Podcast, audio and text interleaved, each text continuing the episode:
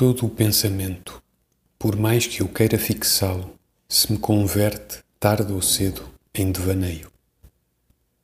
Onde quisera pôr argumentos ou fazer correr raciocínios, surgem-me frases, primeiro expressivas do próprio pensamento, depois subsidiárias das primeiras, por fim sombras e derivações daquelas frases subsidiárias.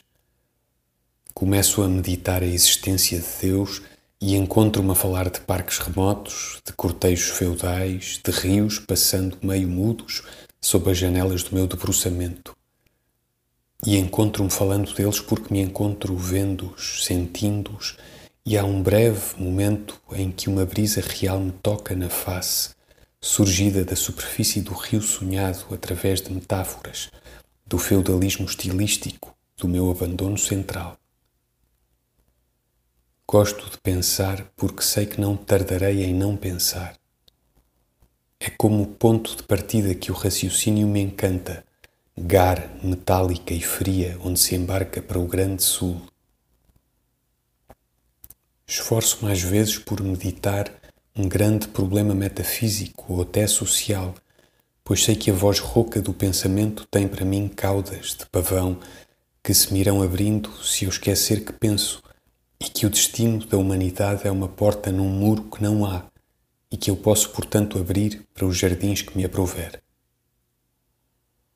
Bendito seja aquele elemento irónico dos destinos que dá aos pobres de vida o sonho como pensamento, assim como dá aos pobres de sonho ou a vida como pensamento ou o pensamento como vida.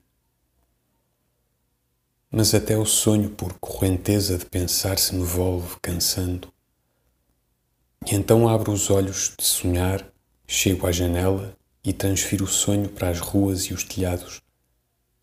E é na contemplação distraída e profunda dos aglomerados de telhas separadas em telhados, cobrindo o contágio astral das gentes arruadas, que se me desprende de veras a alma e não penso, não sonho, não vejo, não preciso.